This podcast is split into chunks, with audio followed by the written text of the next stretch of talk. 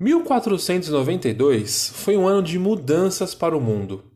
Foi quando os primeiros europeus chegaram nas Américas. Foi de fato um descobrimento? Como os nativos lidaram com esse encontro?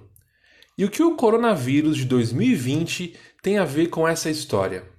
Para descobrir isso e muito mais, fica comigo, que eu sou Victor Alexandre e começa agora mais um História em Fontes.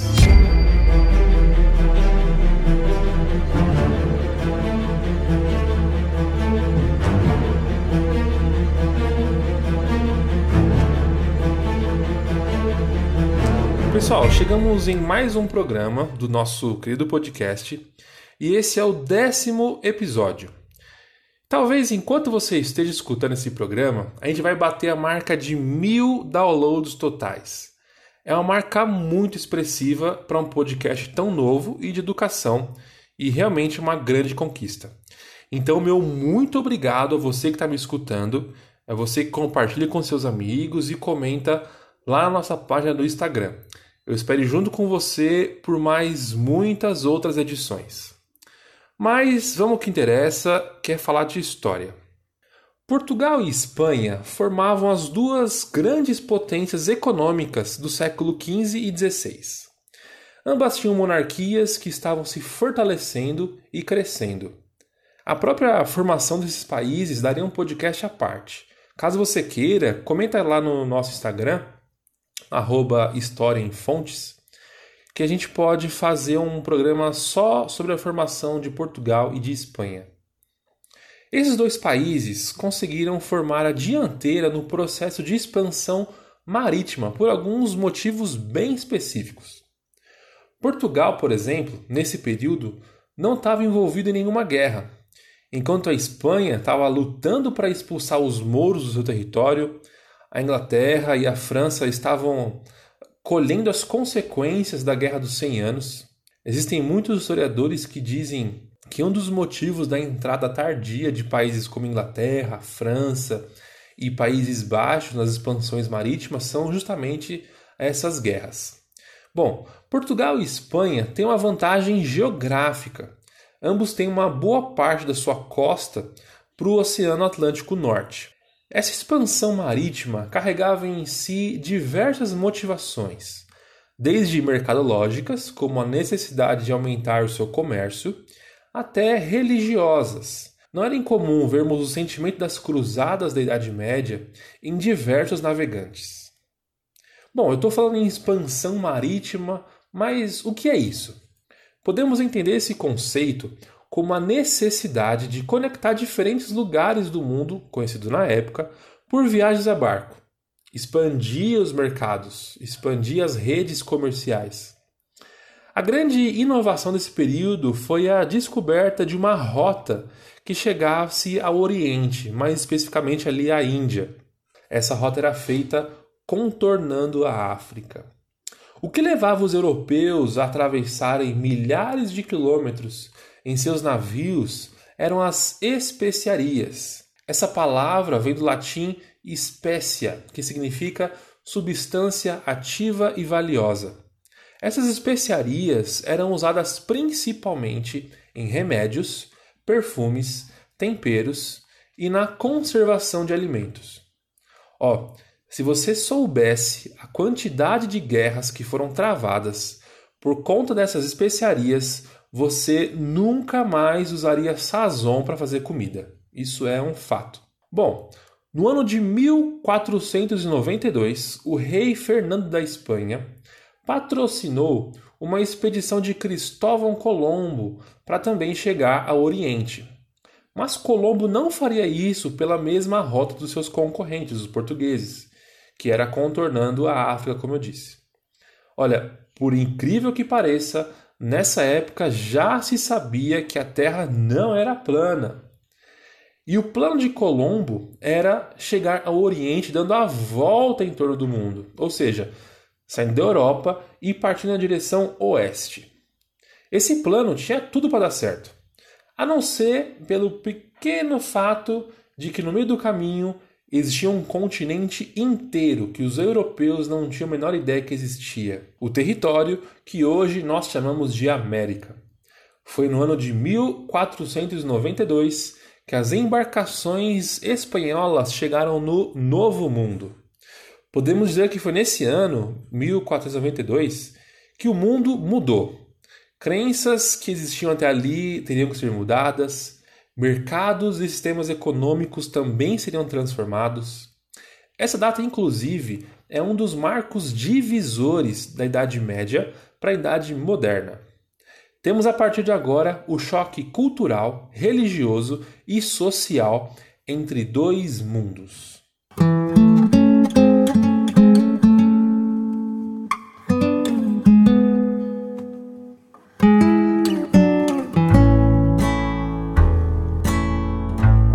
Assunto são as navegações que chegaram à América, um dos personagens mais famosos são Cristóvão Colombo, Américo Vespúcio. Temos também a figura de Hernán Cortés, quando se fala dos conquistadores.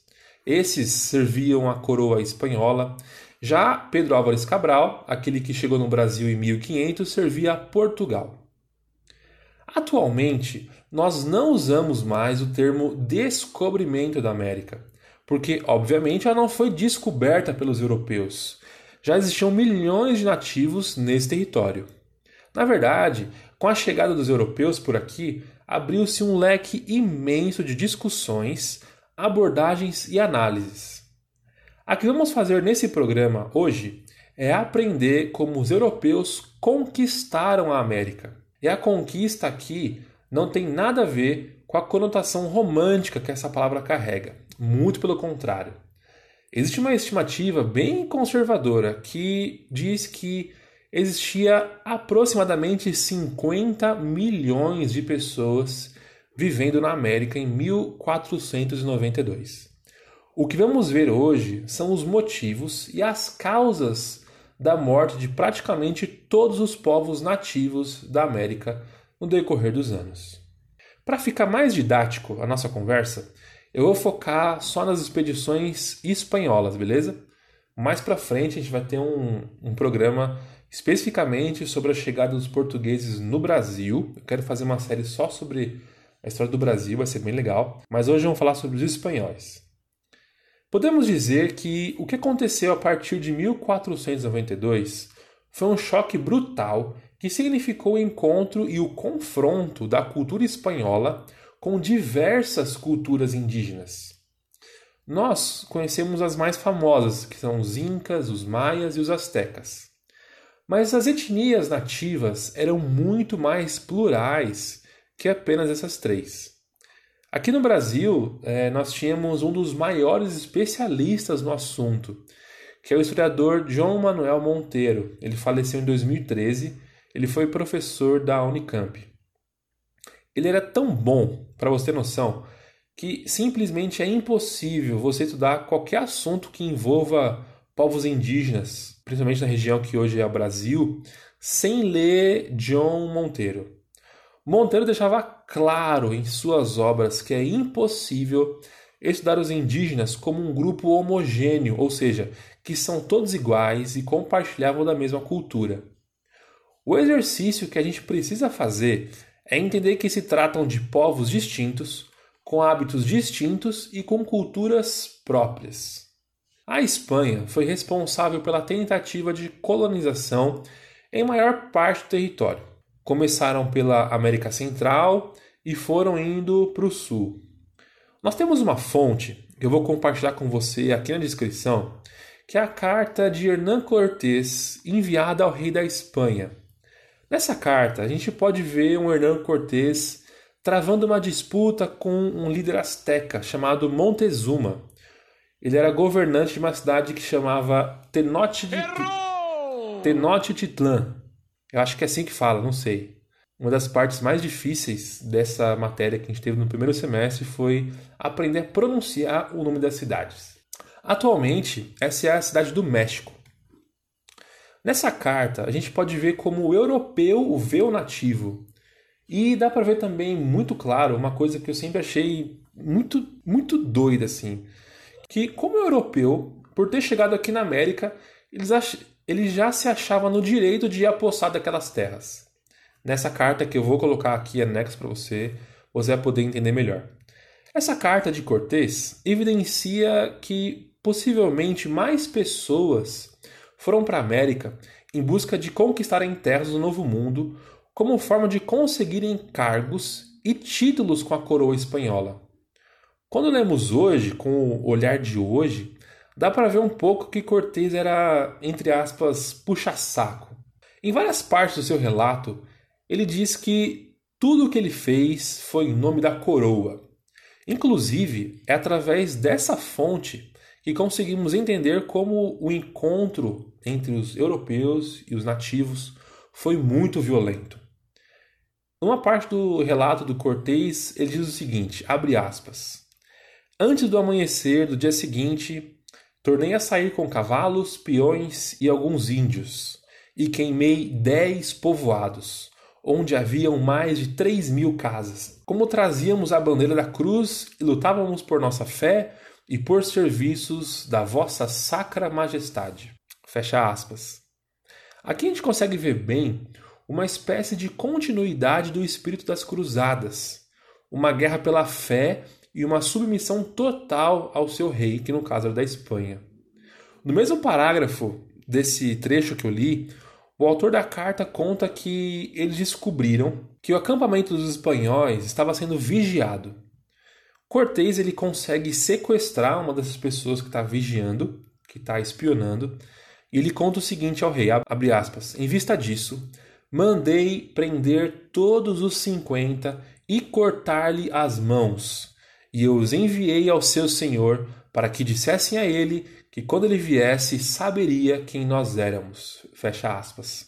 Um dos motivos pelos quais o número de nativos mortos foi tão grande foi essa violência explícita, como guerras, batalhas, emboscadas, incêndios. Porém, mesmo assim, a arma que mais matou nativos na América não foram as armas ou as tecnologias que os europeus possuíam, mas sim o seu sistema imunológico. Hoje é possível garantir que o que mais matou os nativos americanos foram as doenças trazidas pelos europeus. O continente americano ficou isolado do restante do mundo milhares de anos.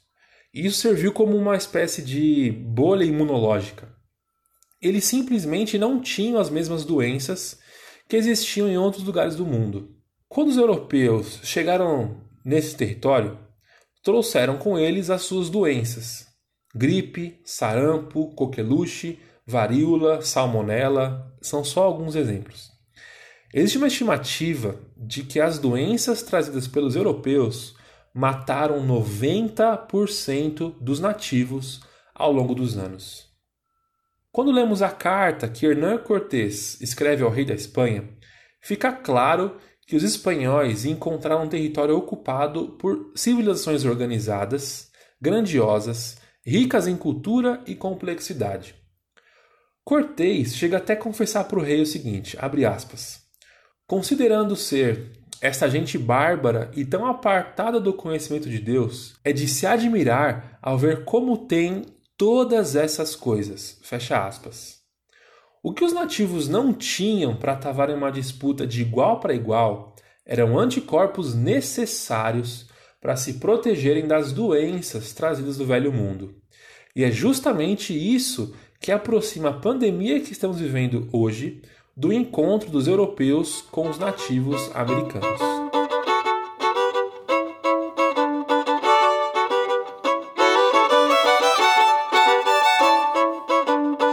Hernán Cortés encontrou na cidade que Montezuma liderava, Tenochtitlan, um imenso império.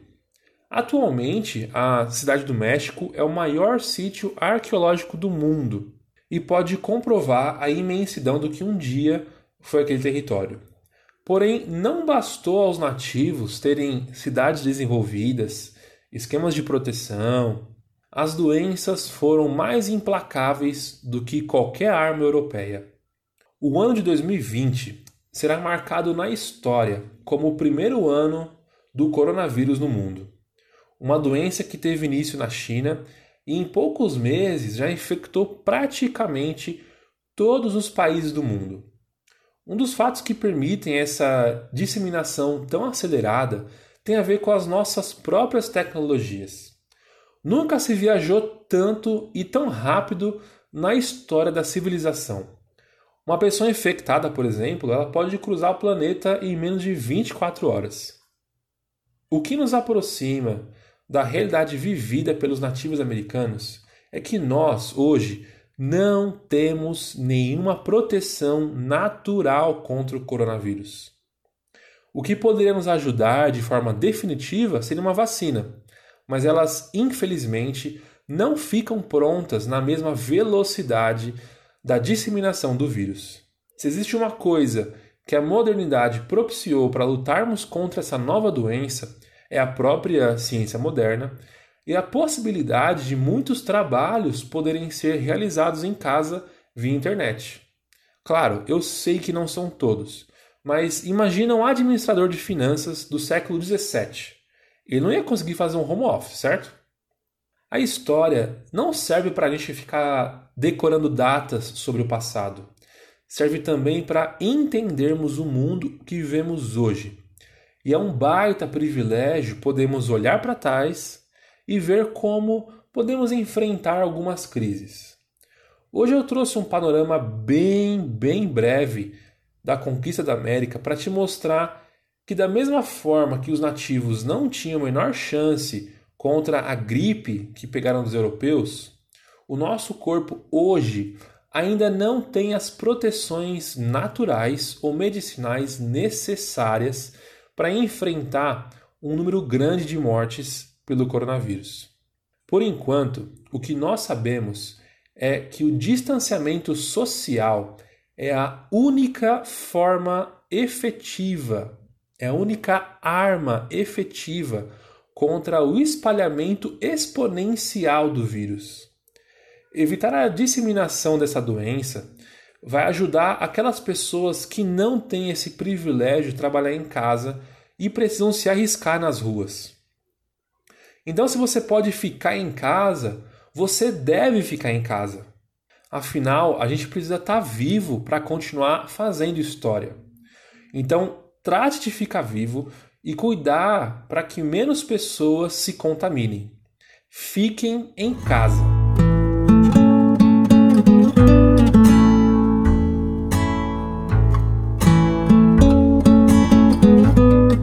Pessoal, falar a real sobre o coronavírus não é um assunto bacana, mas eu pensei que trazendo esse fundo histórico a coisa ficasse um pouco mais leve e didática.